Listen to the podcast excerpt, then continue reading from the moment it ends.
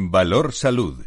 La actualidad de la salud en primer plano. Comenzamos en la radio y en Internet nuestro espacio de salud y sanidad con la reflexión, la opinión de nuestros contertulios. Ellos son diversos en su procedencia en un tiempo de radio y comunicación que es diferente y que queremos compartir con ustedes.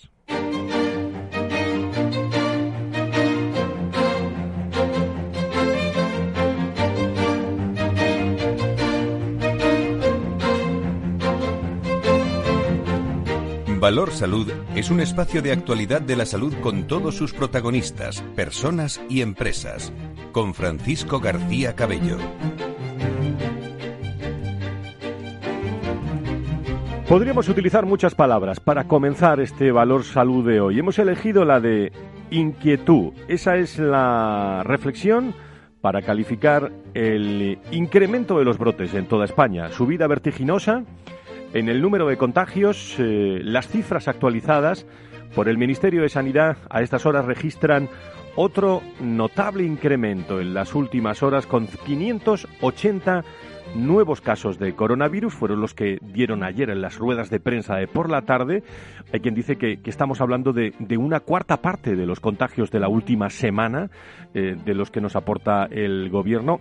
Pudiera haber muchos más que irá dando el gobierno poco a poco, casi 200 más que, por ejemplo, el miércoles pasado, cuando se contabilizaron 390. Más de la mitad de estos contagios se concentran a estas horas de la mañana de este viernes veraniego en Aragón y Cataluña. Ha habido un caso en Córdoba también en las últimas horas que registran 266 y 142 positivos respectivamente en Aragón y en, y en Cataluña. Es verdad que el 70% de los casos detectados son eh, asintomáticos, eh, pero preocupación. Fernando Simón hablaba de que estamos ante una transmisión comunitaria. La transmisión, además de estar asociada a brotes, como conocíamos, hay una cierta transmisión comunitaria, tanto en, Aragón como en Cataluña, en estas dos zonas que hemos hablado de Cataluña, en Lérida y en, eh, Barcelona, ciudades y sus alrededores, y por lo tanto eh, las medidas que se tienen que tomar eh, empiezan a ser más importantes que, las que se toman alrededor de brotes en los que se identifica un grupo reducido de población. Déjenme que salude a todos los hombres y mujeres que nos escuchan desde Zaragoza. Hay mucho ánimo. Zaragoza es una explosión de casos tan acelerada eh, que esta ciudad está ya eh, pues eh, a las puertas del confinamiento. De hecho, el gobierno de Aragón ha pedido a los ciudadanos que un autoconfinamiento voluntario sea real mientras se resiste a promover bueno, ese aislamiento forzoso de, de, una urbe en la que recuerdo viven unas 700.000 personas, sin contar, por cierto, los municipios de su entorno, que son numerosos, eh, inmediatos, de influencia también.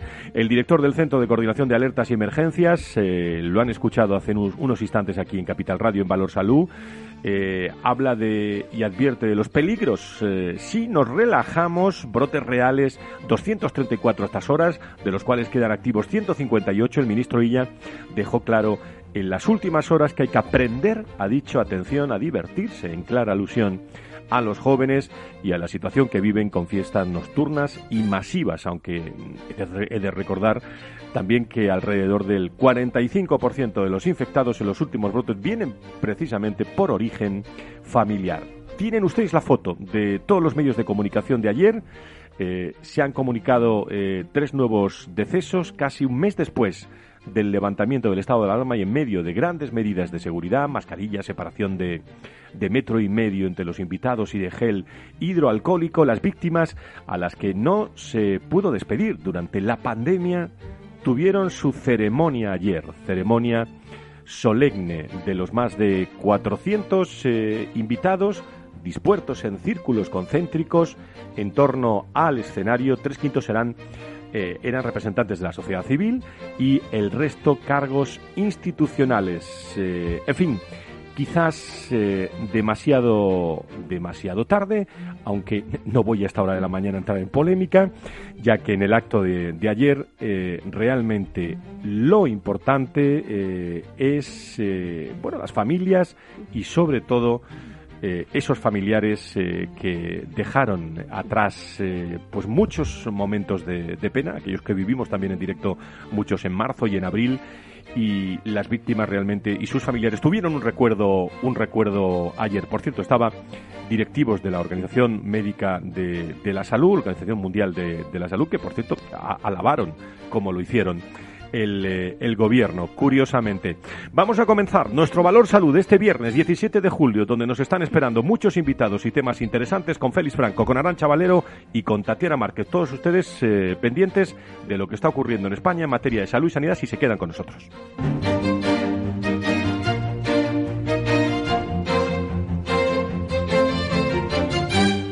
Valor Salud es un espacio de actualidad de la salud con todos sus protagonistas, personas y empresas, con Francisco García Cabello. Tatiana Márquez, ¿cómo están? Muy buenos días, bienvenida. Buenos días, Fran. Bueno, pues vamos, si te parece, en primer lugar, para todos nuestros oyentes que van en el coche, que nos están escuchando a través de la app, que nos están eh, escuchando a través de los podcasts o en diferido, eh, vamos a situarlos a esta hora de la mañana, a las 10 y 10, las 9 y 10, de cómo están eh, los brotes, el foco más importante no en Aragón y en este caso en Cataluña. Como decías al principio, ya solo quedan 10 provincias en el mapa de España en los que eh, no se han reflejado rebrotes de coronavirus, por lo que la situación es preocupante, a excepción de León, Palencia, Burgos, Ávila, Segovia y Salamanca en Castilla y León, Guadalajara y Cuenca en Castilla-La Mancha, Orense en Galicia y Sevilla en Andalucía, el resto registran o han registrado durante la nueva normalidad brotes de coronavirus.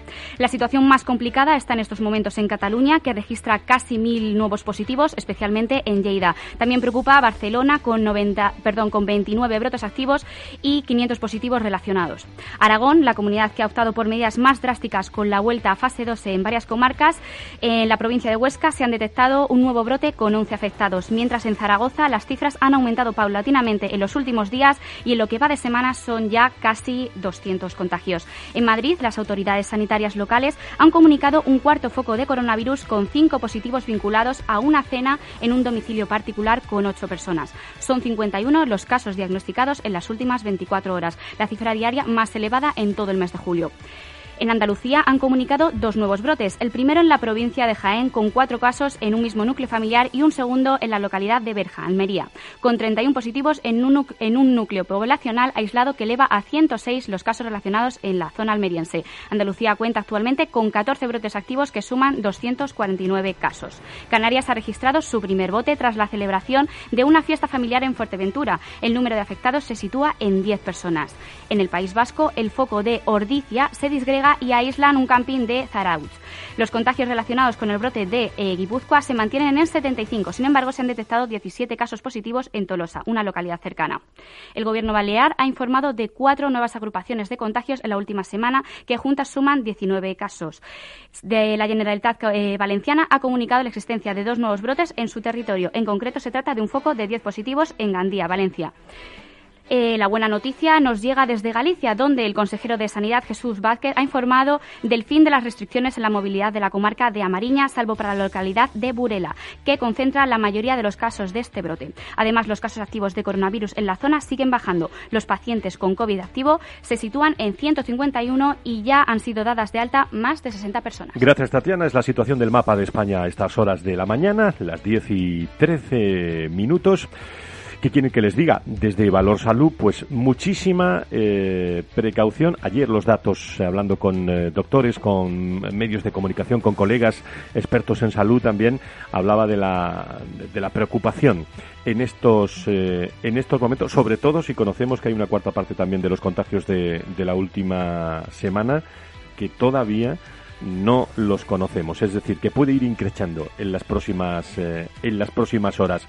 Si se va de vacaciones, mucha precaución allá donde esté, con mascarillas, con distancia y con mucha limpieza.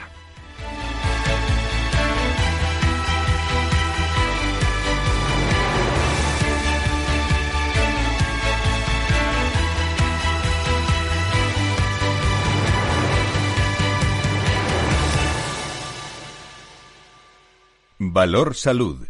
La actualidad de la salud en primer plano. Pues enseguida conectamos con el director de desarrollo de IDIS, Fernando Mugarza, pero antes eh, vamos a conocer eh, algunos datos del, del IDIS que presentó ayer la encuesta elaborada por Sigma 2 que analiza la percepción de los recursos del sector sanitario privado, su relación con la sanidad pública y su visibilidad ante la crisis motivada por la COVID-19. Son cerca del 70% de la población que considera importante la colaboración de la sanidad privada para reducir la saturación del sector sanitario público. Un 77,8% valora como buenos o muy buenos los recursos tecnológicos de la sanidad privada para la prevención, diagnóstico y tratamiento de enfermedades y, los buenos tiempos de, de, espera son igualmente también apreciados por más del 74%, además del 62% que valora el rigor de la sanidad privada. No le quiero liar con muchos datos que en la radio se difuminan. Eh, doctor Mugarza, Fernando, eh, no lo tenemos todavía, pues enseguida vamos a intentar localizarlo, eh, porque es la persona, el que ayer desarrollaba todos estos datos. Por cierto, que escuché también a Marta Villanueva hablar del análisis de las respuestas de, las encuestas, ofrecen pues una clave que no tenemos que, desperdiciar, y es que la población incluso lo que no es usuaria de la sanidad privada reconoce el papel de, de, este sector como actor imprescindible para la asistencia con el sistema sanitario. Ahora sí, eh, doctor Mugarza, muy buenos días, bienvenido. Muy buenos días, un placer como siempre, Fran. Don Fernando, director de desarrollo de, del IDIS. Estábamos dando los datos de, ese informe que presentó ayer en la encuesta elaborada por Sismado que analiza también la percepción de los recursos del sector sanitario. Yo he cantado todos los datos, pero quiero una reflexión por tu parte, querido doctor. Sí, bueno, pues yo creo que es, lo primero es una, yo creo que es una acción importante, puesto que siempre estamos eh, viendo datos, eh, quiero decir, que muchas veces ponen en, tela de juicio, ¿no?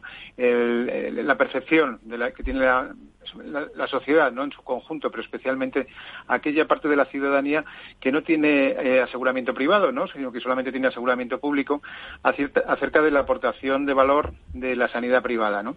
Y entonces, bueno, pues hemos puesto un poco, o la encuesta sirve para poner las cosas en su sitio, ¿no?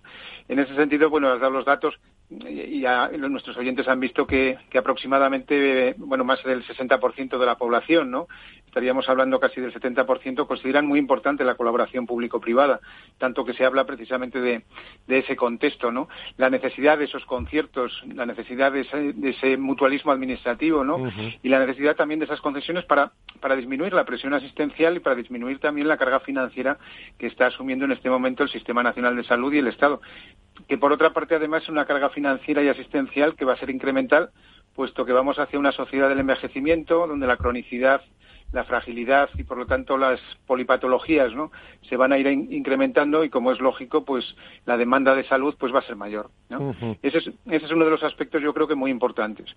Otro de los aspectos muy muy importantes es el tema del acceso no eh, la población española pues valora muy positivamente por encima del 70% también casi el 72% no especialmente aquellos que tienen la sanidad eh, quiero decir la sanidad eh, de, el aseguramiento público no entonces valoran muy positivamente la facilidad del acceso en el momento que se produce pues esa sinergia entre lo que es la sanidad pública y la sanidad privada. También es verdad que no puede ser de otra manera, ¿no? Cuando pones más esfuerzos, cuando pones, en definitiva, todos los recursos a disposición precisamente del paciente y de la sociedad, pues lógicamente esos, esos indicadores de resultado, en este caso de acceso, pues van mejorando progresivamente, ¿no? Y esas listas de espera, que además en este momento, y dada la situación de la COVID-19, pues lógicamente, pues por la desprogramación de actividad quirúrgica fundamentalmente y también de pruebas diagnósticas y de consulta, pues lógicamente, pues eh, se va a ver incrementada, ¿no? Pues cómo no va ser importante esa colaboración eh, privada-pública pues para minorar esas listas de espera y para que eh, la ciudadanía, los pacientes en definitiva, pues tengan un acceso más ágil y más pronto y más y, por supuesto más efectivo pues al propio al, propio sistema sanitario no y bueno y luego ya para finalizar pues eh, simplemente pues reforzar también desde el punto de vista de la encuesta pues todos los todos los aspectos relacionados con la calidad no con la calidad de los servicios prestados por la sanidad privada y también pues eh, la valoración muy positiva de todos esos recursos tecnológicos innovadores porque en definitiva la idiosincrasia de la sanidad privada está ahí no eh, el, paciente que acude a la sanidad privada tiene capacidad de elegir, ¿no? Tiene capacidad de elegir centro, tiene capacidad de elegir servicio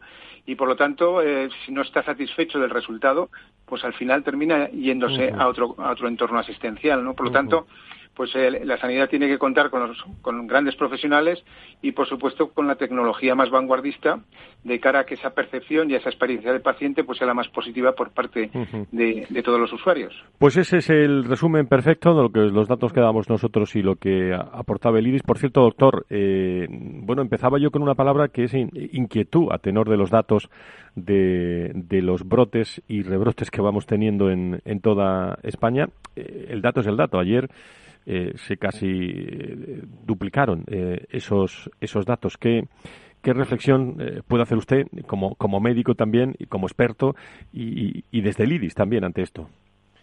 Bueno, pues nosotros desde, desde la Fundación IDIS lo que venimos manifestando es nuestra, nuestra atención nuestra preocupación, ¿no? Porque ya ya se preveía que esto podía ocurrir, ¿no? El tema de los, de los brotes y de los rebrotes, puesto que eh, cuando a veces las medidas, no las medidas, sino eh, más bien la, concienciación social, ¿no?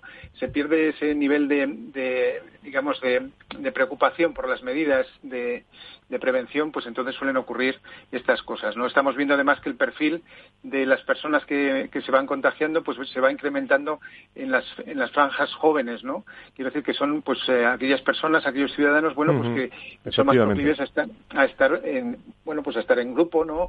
A, estar en celebraciones, a estar en sitios, pues, muy concurridos y donde también se relajan las medidas de prevención, ¿no? ¿Cuántas veces no hemos dicho en el programa, en este programa Valor Salud, pues que es fundamental seguir manteniendo esas medidas e incluso, es más, incluso extremarlas, ¿no? Porque ahora tenemos más riesgo, pues que hay esa sensación muchas veces de que, de que se ha ganado la batalla al virus y no es verdad. Quiero decir, el virus sigue, conviviendo con nosotros y por lo tanto pues el uso, el uso de mascarilla. En la distancia eh, quiero decir guardar la distancia social no es muy importante. Y sobre todo la higiene también no esa higiene personal y esa higiene esa higiene de las manos no bueno quiero decir que son las medidas que todos conocemos. En definitiva pues eh, esperemos que esos brotes que se han producido especialmente pues en la zona de Cataluña y también en mi tierra no y en tu tierra en Zaragoza que fíjate fíjate cómo está Fernando. Así es así es. Yo lo veo también pues con preocupación pues porque lógicamente tengo también la familiares y, de amistad y todas estas cosas, ¿no? Y entonces hablo con mi, hablo en este caso pues con mis padres y tal, y, ellos que son mayores, ¿no? Pues lo ven con, profunda preocupación. Preocupación, sí, sí. Hay que, hay que tener en cuenta que cuando relajamos las medidas de prevención, no solamente estamos de alguna manera eh, provocando el hecho de que haya una mayor facilidad de contagio hacia nosotros, ¿no? sino que estamos facilitando el contagio hacia los demás y sobre todo hacia las personas mayores, que son las personas más frágiles, las personas más vulnerables y que por lo tanto eh, nuestra responsabilidad es el, intentar protegerlas al máximo. claro, mucha precaución, mucha precaución en lo que tenemos que tener. No te vayas, a, el, eh, Fernando. Alfonso de la Lama, eh, Noriega, secretario general de, de ASPE, de la Patronal de la Sanidad Privada en España. Querido Alfonso, ¿cómo estás? Muy buenos días, bienvenido.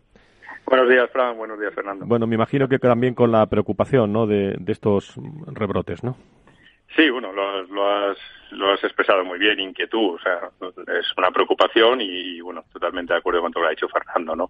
Que la, la gente, que la sociedad que siga, que siga alerta, que siga usando la mascarilla, que siga con la distancia social y el lavado de manos, que son, yo creo, los tres elementos fundamentales que a, que a nivel individual podemos poner para evitar, para evitar contagiarnos y contagiar. Por cierto, eh, os ha llamado el ministro ya. Yo siempre te hago la misma pregunta, Alfonso. No, no, no, no. Ni, con perdón, ni está ni, ni, se le espera, ¿no? Bueno, pues y ya, y ya ha hablado esta, estos últimos días y su equipo de proponer, por ejemplo, eliminar el modelo sanitario de los funcionarios. No sé yo si cuenta mucho ella con la sanidad privada. perdonadme esta expresión tan explícita. No, no, no sé, de luego desde, desde la sanidad privada, eh, y también podemos utilizar aquí la palabra inquietud, inquietud institucional, estamos, estamos sorprendidos y estamos, yo, yo creo que hasta cierto punto, con, con un grado de indignación. ¿no? Eh, desde luego, un ministerio que, que esperas que sea el ministerio de toda la sanidad, pues eh, que esperas estabilidad, que esperas regulación, que esperas apoyo, pues no, no, no esperas estos ataques continuos a la sanidad privada y, y, en un concepto general. No estamos hablando solo de sanidad privada, estamos hablando del sector asegurador, del, del en este caso del mutualismo, eh, de los seguros privados. Y bueno, la verdad que estamos sorprendidos. Mm, eh, esto un poco indica que sigue, sigue politizada la, la, la sanidad también es, es, un documento que es un borrador, que esperemos que, cambie en los próximos días, eh, que es de parte, pues solo de, parte del Ministerio, no, no, no, no, ha contado con las comunidades autónomas, que tienen mucho que decir, puesto que han recuperado sus competencias, sus plenas competencias, y todas ellas utilizan la colaboración público-privada. O sea que, sí, la verdad que un poco, un poco sorprendidos y desde luego no, no, no compartimos este punto de vista. Muy bien, eh, pues Fernando, Alfonso, no sé si os queréis saludar, eh, Iris Aspe, en, en, la recta final y sobre todo alguna, alguna conclusión final, en un viernes en el que creerme, no hay todavía que, porque los brotes, eh, y estamos hablando de, asintomáticos muchos, el 70% según decían, pero mm, es que hay que extremar la precaución, ¿eh? Así es. De todas formas, si me permites con lo que estaba diciendo Alfonso, que estoy totalmente de acuerdo con lo que decía, ¿no? Pero la verdad es que lo vivimos con eh, profunda preocupación en este momento, aunque sea un borrador, porque son medidas, bueno, que se van a plantear desde el punto de vista político, que se van a plantear además, eh, como es lógico, en el Congreso de los Diputados, y donde hay eh, líneas en juego muy importantes desde el punto de vista también económico, financiero, de sostenibilidad y de solvencia de sectores, ¿no? Estoy hablando, por ejemplo, del modelo Muface, que, bueno, yo sé que, que por ejemplo, pues eh, el, sindicato de, los, funcionarios, ¿no? CESIF, pues ha salido también a la palestra, pues defendiendo un modelo que además, evidentemente, no genera nada más que, nada más que ahorros para el sistema, ¿no? Tengamos en cuenta que la cápita en el, en el sistema Muface está en 864 euros anuales, mientras que eh, la cápita en el Sistema Nacional de Salud es de 1.291 euros. O sea, quiero decir, hay una diferencia de 427 euros por cada mutualista, recibiendo además la misma atención y el mismo catálogo de servicios. Sin duda. sí, como decía Fernando, eh, son, son, estamos hablando yo creo que de 500 millones de ahorro anuales del, sistema de, de Muface y, y añadir a eso la satisfacción del propio mutualista. Eh, las estadísticas que siempre que siempre se presentan año tras año es de un 80% de satisfacción del propio mutualista que elige 84, fíjate. que, la verdad que, no, entendemos. No, y además que, el, corregidme vosotros, eh, pero el fin de Muface eh, pudiera implicar la desaparición, eh, permito decir eso, de la sanidad privada al completo en algunas provincias españolas. ¿eh? Hombre, indiscutiblemente va a tener un impacto, tendría un impacto que, que, sería muy muy fuerte, ¿no? Para, sobre todo, pues para, algunos entornos asistenciales. lo que sí que, sí. 30 eh, segundos nos quedan. Sí, solamente decir otra cosa más, porque entre otras de las medidas que se plantean es, también eh, el, suprimir, ¿no? La desgrabación fiscal de los seguros colectivos, algo que eh, sería impensable desde el punto de vista de que es además uno de los beneficios sociales que más valoramos los trabajadores cuando estamos en, un entorno laboral que sea, ¿no? Doctor Doctor Mugarza, eh, Fernando, director de desarrollo del IRIS, Alfonso desde, desde ASPE como secretario general, os agradezco mucho vuestra participación esta mañana. Muchísimo cuidado, ¿eh? tener mucho cuidado. ¿eh? Seguiremos alerta, muchas gracias. Mucha precaución. Muy buenos días a todos. Un abrazo muy fuerte. Un abrazo.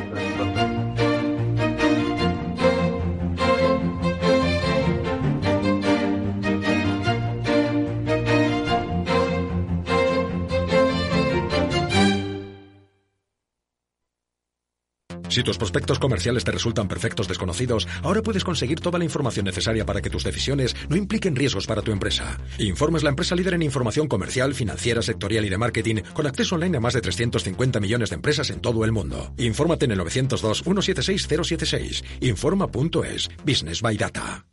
Cuando en los mercados todo es... Parece que cualquier broker es bueno. Pero cuando los mercados son Solo Renta 4 Banco te ofrece la gama más amplia, las mejores herramientas, un análisis de calidad y el asesoramiento experto de nuestra red de oficinas. Entra en r4.com y prueba gratis el broker online más inteligente. Renta 4 Banco, tu banco especialista en inversión.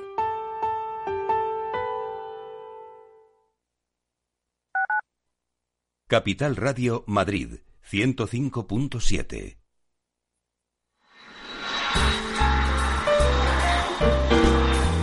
Cada sábado, de 9 a 10 de la mañana, viaja con estilo en Capital Radio. Un recorrido por el mundo con Fernando Tomás, de Viajes El Corte Inglés, y Carlos Ladero, director de Estilo y Finanzas, para conocer las mejores propuestas de viajes, destinos y experiencias más exclusivas. Este sábado, prepárate a viajar con Estilo y Finanzas de Capital Radio. ¿Embarcamos?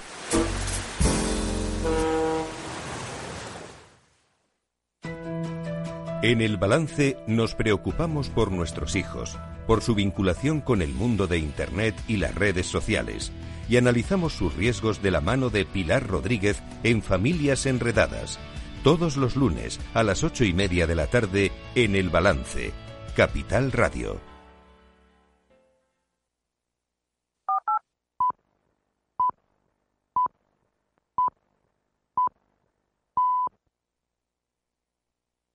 Capital Radio, la genuina radio económica.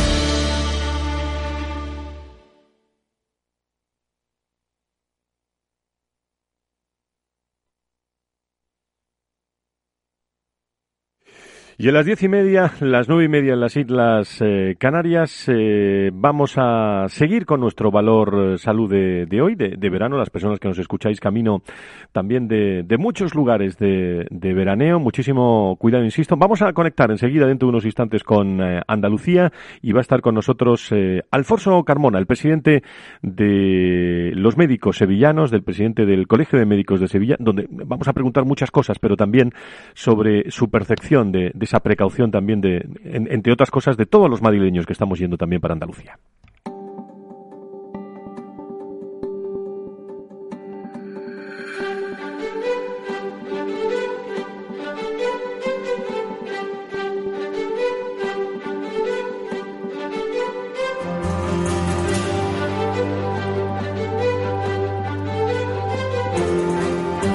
Valor Salud es un espacio de actualidad de la salud con todos sus protagonistas, personas y empresas. Con Francisco García Cabello. Y se lo contamos de otra forma, todos los viernes, las 10, las 9 en las Islas Canarias, la salud y la sanidad, eh, contado con sus protagonistas aquí en esta mesa de trabajo de Capital Radio.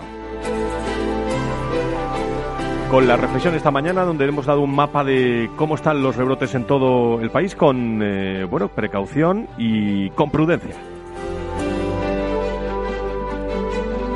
Precisamente eh, Andoni Lorenzo es presidente del Foro Español de Pacientes, que creo que lo tengo en línea hasta ahora de la mañana. Don Andoni, encantado de saludarle, me alegra mucho, muy buenos días. Hola, buenos días. Bueno, eh, yo le preguntaba a ASPE, a la patronal y a IDIS hace unos instantes si tenían alguna noticia del ministro, si le había llamado. Bueno, en, en, nombre del Foro Español de Pacientes y como representantes vosotros de los pacientes y habiendo conocido eh, también, decís por la prensa, las conclusiones de la Comisión de Reconstrucción Social, eh, bueno, eh, habláis de perplejidad, ¿no? Al no haber sido ni siquiera llamados, ¿no? Por esta comisión, ¿no? Sí, ya, ya lo comenté creo que en alguna otra ocasión anteriormente.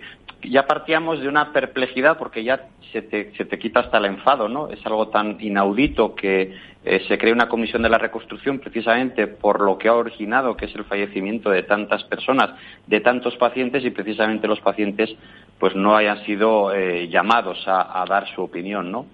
Eh, pero además de eso, ya la perplejidad es mayúscula cuando vemos por los medios de comunicación que el informe que va a presentar el Gobierno, eh, en concreto el Partido Socialista y, el Grupo Podemos, una de las propuestas que hace, que es el punto 47.2, hace referencia a eliminar cualquier tipo de relación de las organizaciones de pacientes con la industria. Eh, con lo cual, eh, pues eh, el escenario que a nosotros se nos presenta es que no vamos a poder tener relación absolutamente con ningún tipo de industria, que no vamos a poder buscar ningún tipo de financiación y que nos vamos a ver abocados a la, a la desaparición, ¿no? Y esto es algo que nos parece gravísimo. Nunca en la historia de la democracia de España se haya producido un ataque tan tremendo precisamente contra un sector, un tercer, el tercer sector, que somos los más débiles, los que tenemos mayores escasez, escasez en cuanto a recursos de todo tipo, ¿no? que la mayoría de nuestras organizaciones cuentan eh, eh, con su personal totalmente voluntario. Bueno, si esta medida se lleva adelante y se aprueba, pues ya auguramos que, que bueno, pues la mayoría de las 3.000 asociaciones de España van a desaparecer. Y para que eso no ocurra, ¿qué tiene que pasar, Andoni? Pues yo, yo lo que creo que tiene que pasar es primero que retiren esta propuesta, segundo que nos sentemos a hablar, porque tampoco entendemos, no hemos tenido absolutamente ninguna conversación de ningún tipo, ningún correo electrónico, nada de nada, comunicación cero, porque no entendemos por qué viene esto. España es el país de Europa donde la relación de las organizaciones de pacientes con la industria es el país más regulado Es decir, está todo perfectamente controlado, no se puede hacer absolutamente nada que no esté mm, mm, medido y cuantificado. Eh, y bueno, pues no entendemos exactamente a qué viene esto. Eh, lo que creemos que tenemos que hacer es explicarles, quizás no entienden el papel tan importante que tienen las asociaciones de pacientes en España, la labor social que hacen todas las personas, hombres y mujeres voluntarios, en cada asociación. Estamos hablando no de las grandes asociaciones, hablamos de las pequeñas asociaciones de cuatro, cinco, eh, o ocho personas que tienen delante a gente con verdaderos problemas de salud eh, y que son ellos los que están en el día a día apoyando y ayudando en aquellas cuestiones que podemos ayudar y que precisamente hacemos una labor al propio gobierno, ¿no? Eh, que no llega a, a atender a estas personas, ¿no? Entonces, bueno, pues quizás hay que sentarse a hablar y que, nos expliquen cuál es el problema que tienen o cuáles son los miedos que tienen o por qué de esta medida, porque lejos de ser los protagonistas eh, siendo y explicando cómo ha sido la situación que hemos vivido con esta crisis del COVID, pues lo que estamos viendo eh, es todo lo contrario, un ataque que jamás en la historia de la democracia de España habíamos vivido por parte de un gobierno. Y estamos hablando de, de pacientes, ¿eh? que no estamos hablando de, de, otra, de otra cosa. Bueno, me da que el ministro se le está acumulando ¿eh? eh los, eh, las llamadas para, para realizar, querido Andoni. Efectivamente, nosotros también hemos mandado nuestra, nuestra petición de reunión, pues precisamente para que nos dé una explicación de qué quiere decir todo esto pero, pero la callada por respuesta. insistiremos a ver si conseguimos resolver este problema. Presidente del Foro Español de Pacientes, muchísimas gracias por estar en directo con nosotros en, eh, Valor Salud. muchísimas gracias. Gracias a vosotros, que tengáis un buen día. Don Alfonso Carmona, el doctor Carmona es presidente del Colegio de Médicos de, de Sevilla y conoce muy bien qué está ocurriendo en nuestra sanidad. Doctor Carmona, muy buenos días, bienvenido. Hola, buenos días, Paco, ¿cómo estás? Bueno, pues eh, fenomenal y, al mismo tiempo, eh, Alfonso, hemos comenzado pues inquietos porque fíjate los datos de, rebrotes, como, como, los tenemos y sobre todo muchas personas van para, para tu tierra y la mía, para Andalucía, ¿eh? Sí, sí, sí, pero es que es verdad, aquí el problema está en que todos tenemos que ser autovaledores de lo que tenemos que hacer, no se puede estar ah, lanzando un mensaje como se estuvo lanzando durante mucho tiempo de alegría y de fiesta y ahora y ahora tenemos lo que tenemos que la gente no la gente sobre todo la gente joven no tiene una percepción importante de lo que es la enfermedad ni de la gravedad de la así con lo cual no están aplicando las medidas que con que el gobierno está recomendando y que todos los sanitarios estamos recomendando. Yo creo que es el, el gran problema que tenemos ahora.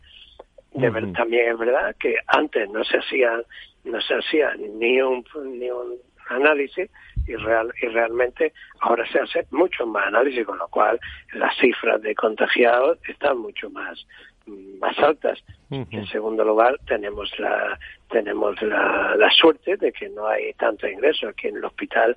Aquí ayer en el hospital Virgen de Magdalena y en el Virgen de Rocío no había ningún ingresado. O sea que yo creo que eso nos da nos da un, una, una digamos una alegría, ¿no? nos da un, compás de espera, pero sabiendo que tenemos una espada de Damocles encima y que en cualquier momento nos cae y arrasa a medio país. ¿no? Yo creo que eso tenemos que ser conscientes. Y, además, eh, Alfonso, la, Andalucía, eh, que desde hace unas horas pues eh, tiene que convivir también de forma obligatoria con la mascarilla, ¿no? Sí, sí, sí. Hombre, yo creo que esto es una cosa que ya los chinos lo llevan así desde mucho tiempo. A todos nos llamaba la atención que cuando vienen aquí casi todos van con la calle desde hace, desde hace años, ¿no? Y es una forma de evitar que tú contagies de que te contagia. Y, y en este caso, pues hay que seguir esa recomendación a rajatabla y todos tenemos que hacerla. Yo creo que tampoco está tanto trabajo. Si logramos vencer al virus de alguna forma, mientras no llega la vacuna, pues señores, hagámoslo entre todos, que no es tan difícil. Y sobre todo, sobre todo, no las tiren al suelo. Claro, no, no, sí, no las tiren al suelo. Nos encontramos, nos encontramos mucha. Bueno, el doctor Carmona, en, en, este programa es hoy la, la y, siempre que interviene la voz de los médicos en, en, en general, hay dos noticias Alfonso, que me gustaría reflexionar, contigo, sobre todo que vienen de, Andalucía, y es que, bueno, fin de la exclusividad, incluso se ha pactado también un plus COVID eh, equivalente al 20% del salario base, más la paga extra por tres meses, y esto son noticias que, nos vienen en un momento interesante. Hombre, son noticias de calado. de calado importante, yo diría importantísimo. Y además son buenas noticias para todos los médicos, porque igual trabajo, igual sueldo. Esto no es de ahora. Esto se empezó a fraguar en el 82 y se aplicó en el 87. Un agravio comparativo entre dos profesionales que están a pie de ahora, que están trabajando con la misma dedicación, con el mismo esfuerzo, el mismo tesón, y a uno, por no irse, de por irse a su casa a estudiar, a jugar al golf, a lo que quiera, le pagan 800, cerca de 900 euros más que al otro, que cuando termina, pues en vez de hacer otra cosa, abre su consultita o trabaja en otro hospital.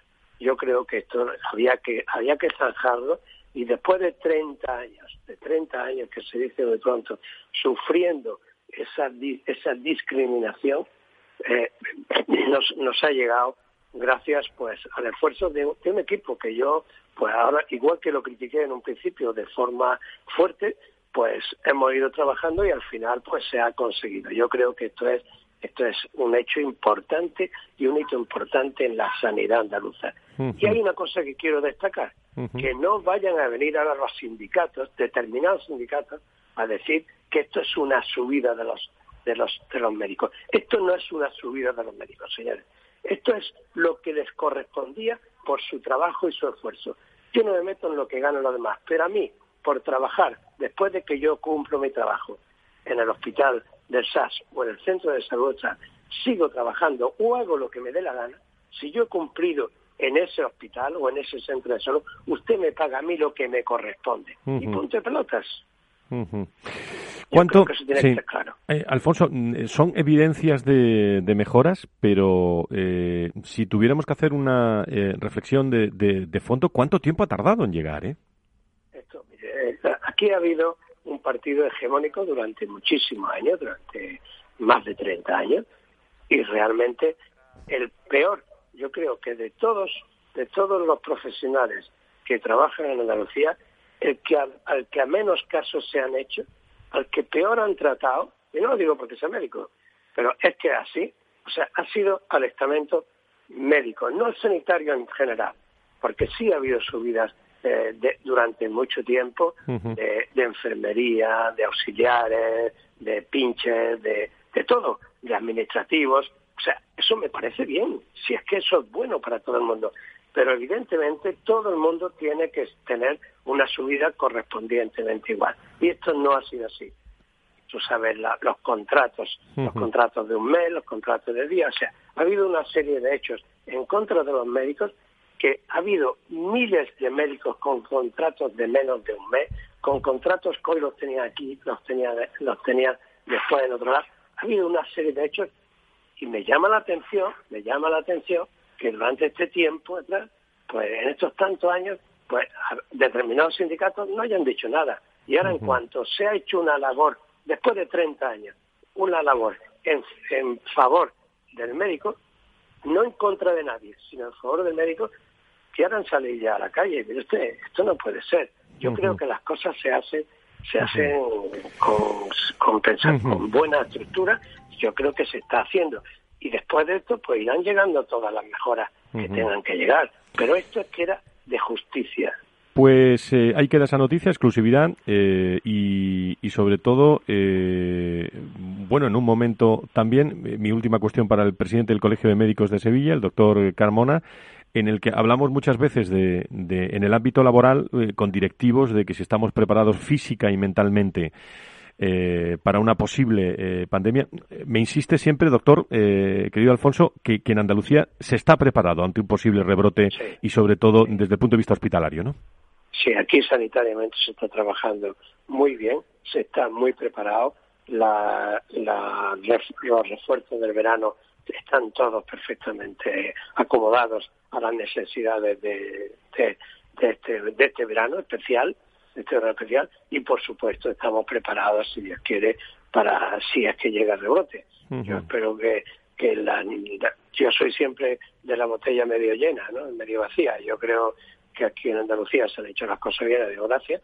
Hay, hay menos, ha habido menos agresividad en los brotes que en, que en otros sitios y bueno, tendremos que pensar que el sol de Andalucía con su rayo ultravioleta pues también debe de influir en cierto modo a, a, bajar el nivel de, contagio y de fuerza de este virus maldito, ¿no?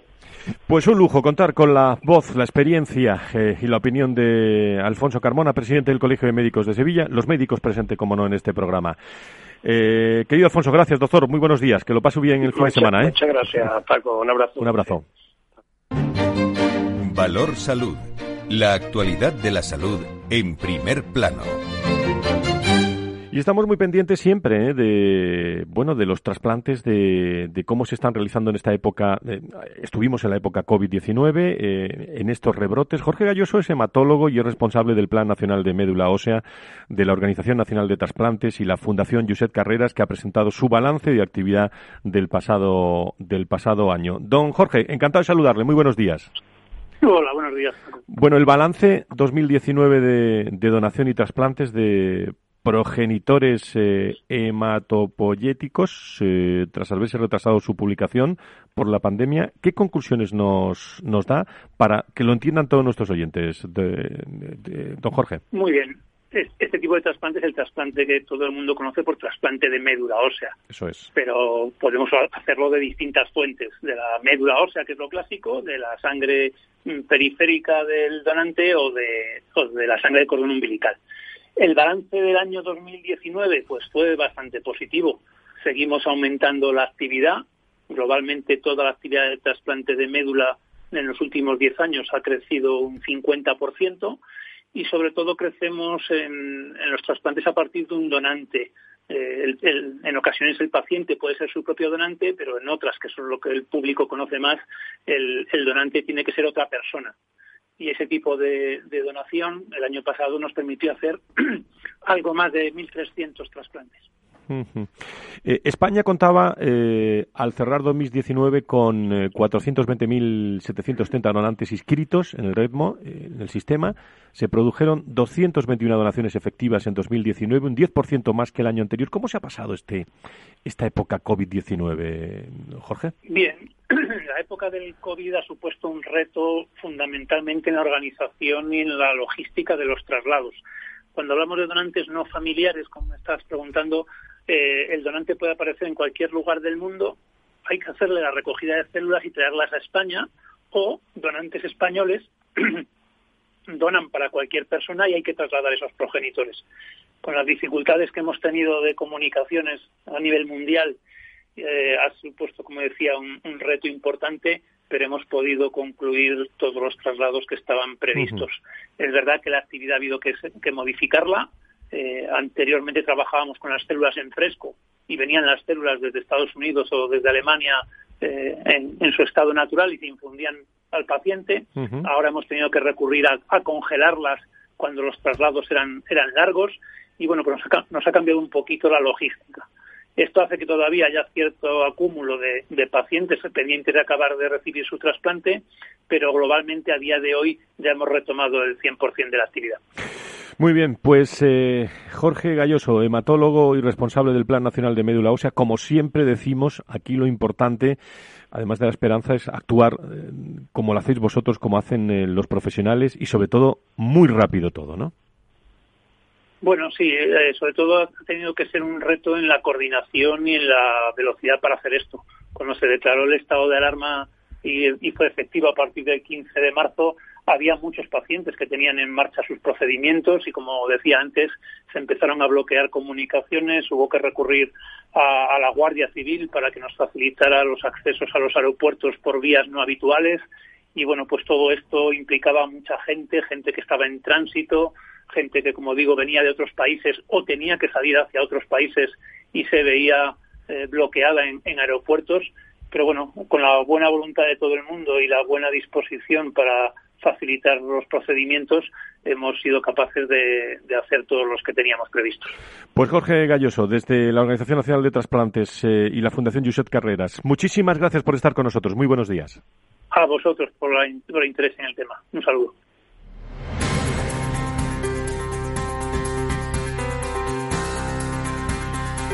Valor Salud es un espacio de actualidad de la salud con todos sus protagonistas, personas y empresas. Con Francisco García Cabello. Y con los profesionales, y con la industria, y con eh, los empleados, eh, y con los recursos humanos del sector de la salud y la sanidad, y con los equipos directivos, con la investigación, con todos. Querido director del proyecto Impulso y gran contertulio, eh, maestro burgueño, don Antonio, muy buenos días, ¿cómo estamos?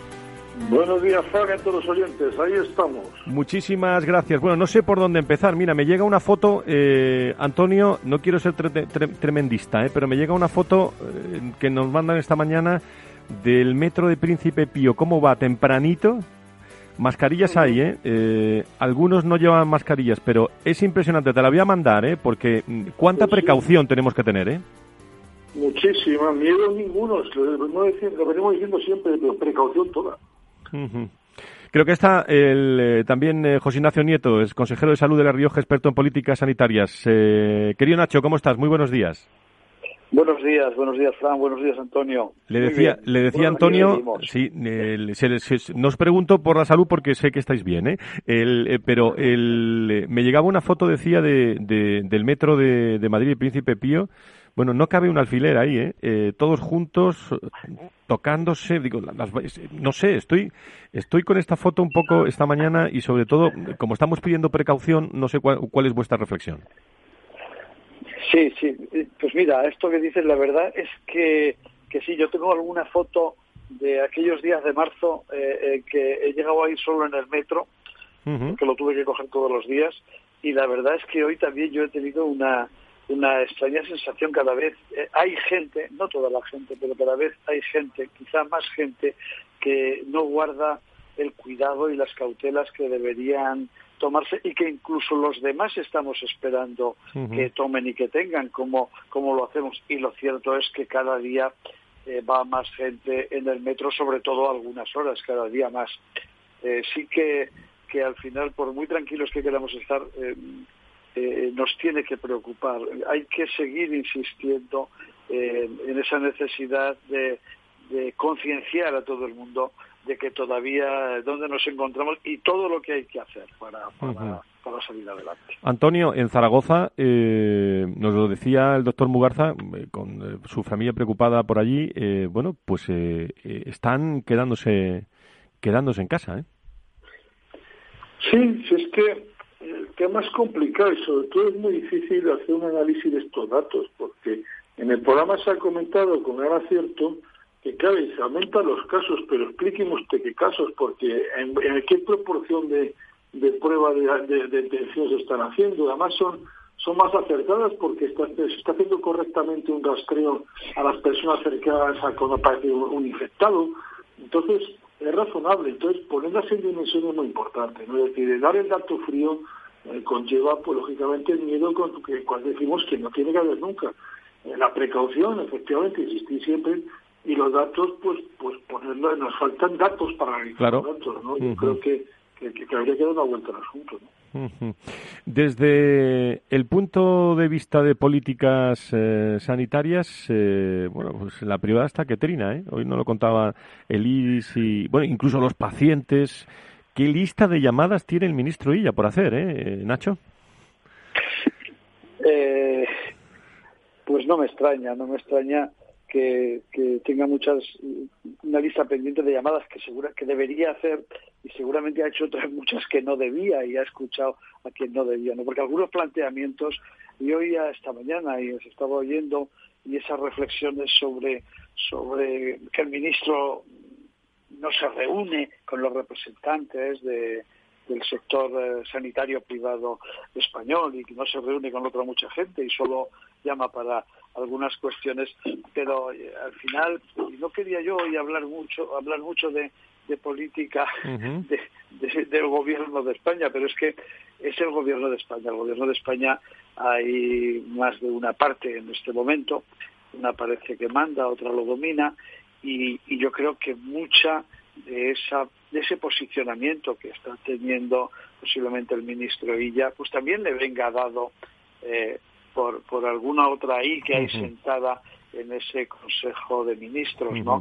Y que, bueno, pues tiene algunos posicionamientos muy claros sobre algunas cuestiones, muy claros para él, evidentemente, y para sus intereses, no para los que eh, tenemos idea y tener incluso ideas de cómo se deberían hacer algunas cosas para salir de la situación que, estamos y para volver a un sistema nacional de salud todavía mucho mejor es posible que el que teníamos antes. Lo que parece inevitable es eh, movilizaciones ¿eh? de, en todo el país, se anuncian de huelgas de los MIR, eh, tanto en Valencia como en, la comunidad de, Madrid. Bueno, y esto se está escribiendo en, confidenciales y en, y en distintas reflexiones. Nacho sabe de lo que hablo, porque lo ha vivido también en algunas ocasiones, pero, pero se habla de de cambios en consejerías eh, en, en, Andalucía, en, en, la Comunidad de, de, Madrid. Eso, eso está ahí, Antonio. Sí, es inevitable. ¿eh? Un equipo que ha hecho un esfuerzo tan grande en un momento tan, tan complicado, pues lógicamente los ajustes pueden venir. Las movilizaciones de los mil, como aquí todo el mundo tiene derechos y tiene razones, y no lo digo con ironía, sino con, con, con realismo, todo el mundo tiene muchas razones. El sistema está muy reventado y todo el mundo, pues lógicamente reivindica los y luego respecto a lo de, respecto a lo de Muface, eh, que se ha metido un ministro ahora y las políticas que está haciendo, la lista de llamadas, hombre, el señor Neto ha tenido grandes responsabilidades en, la sanidad y sabe en cualquier sitio, si algo funciona no lo toques. Porque además es que es imposible. Yo a la privada le diría que no estén preocupados porque es que los datos son aplastantes como pensar que esto puede hacerse. ¿Qué va a hacer? ¿Se van a llevar todos los pacientes a la pública? Si ya no caben. Si es que tenemos un cúmulo de 7.000 pacientes, eh, que se nos sale nuestro dato del proyecto Venturi, 7.000 pacientes diarios se tenían que entrar en esta espera. Por falta de diagnóstico están agulados sin saber quiénes son los que tienen esos cánceres que pueden ser 80.000 en España. y, y, eso es un problema, es un problema real. Y el sistema nacional, al ritmo normal de crucero, no absorbe toda la demanda que tiene. Con lo cual venir a complicar esto es, es que aunque quieran, aunque se esfuercen en ello, es imposible. Por lo tanto, eh, tampoco yo quería entrar mucho en, política, pero es cierto que eso se están creando unos problemas donde ya hay un problema muy complicado. 30 segundos, Nacho, ¿algo, algo más que, añadir que nos vamos? Al final, hablamos para eso, para hablar un poco de política. ¿Sabes eh, eh, a mí qué duda me queda cuando hablamos de lo que se pretende y de lo como que ahora se ponga en cuestión Muzace? A mí lo que me lo que me preocupa son los motivos de verdad por los que se hace, que es para que vaya a funcionar mejor, para atender mejor a los mutualistas. ¿Para, ¿Para qué? ¿Para qué? Porque hay una parte importante, aunque muchos opten por la asistencia sanitaria en el Sistema Nacional de Salud, hay otros muchos que optan por tenerla con compañías privadas. ¿Cuál es el motivo de verdad para ahora poner en tela de juicio a Muface y decir que, va a desaparecer. Se han hecho, va a ser más barata para el Estado, quiero decir, va a ser más económica, va a costar menos, van a ser mejor atendidos. Hombre, pues yo creo que de momento estamos pensando que no, luego la respuesta debe estar por el otro lado. Pues ya es la tertulia de reflexión sobre los análisis eh, y los datos de la actualidad con Nacho eh, Nieto, con Antonio Burgueño, Antonio Burgueño y Nacho Nieto. A ver si os gusta la música que os pongo para acabar ya todos nuestros oyentes y volar sentir que ya no queda veneno. Y vivir porque ya no me hace falta valor. Y volar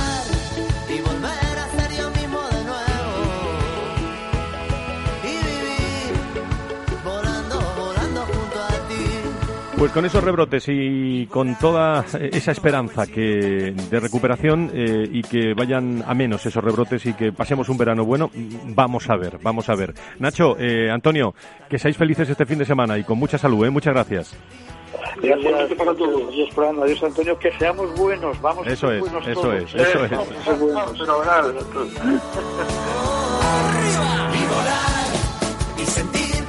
Pues con optimismo nos vamos eh, a, este fin de semana. Buen viaje a todos los que estáis en el coche y gracias a todas las personas que escuchan Valor Salud para estar al día de otra forma en el eh, ambiente de la salud, de la sanidad en nuestro, en nuestro país. El viernes a las 10, las 9, las Islas Canarias más. Cuidado con la salud. Cuídense. Adiós. Valor Salud. La actualidad de la salud en primer plano todas las semanas con sus personas y empresas. En Capital Radio, con Francisco García Cabello. Un sueño se convierte en realidad y sentir que no me la voz. Hola. Pues mira, ha habido momentos en los que me he sentido un cliente de segunda. Muchas veces las entidades de ahorro tradicionales se han guardado bajo la manga los mejores productos financieros para los grandes patrimonios. Y esto, si te digo la verdad, no me parece normal.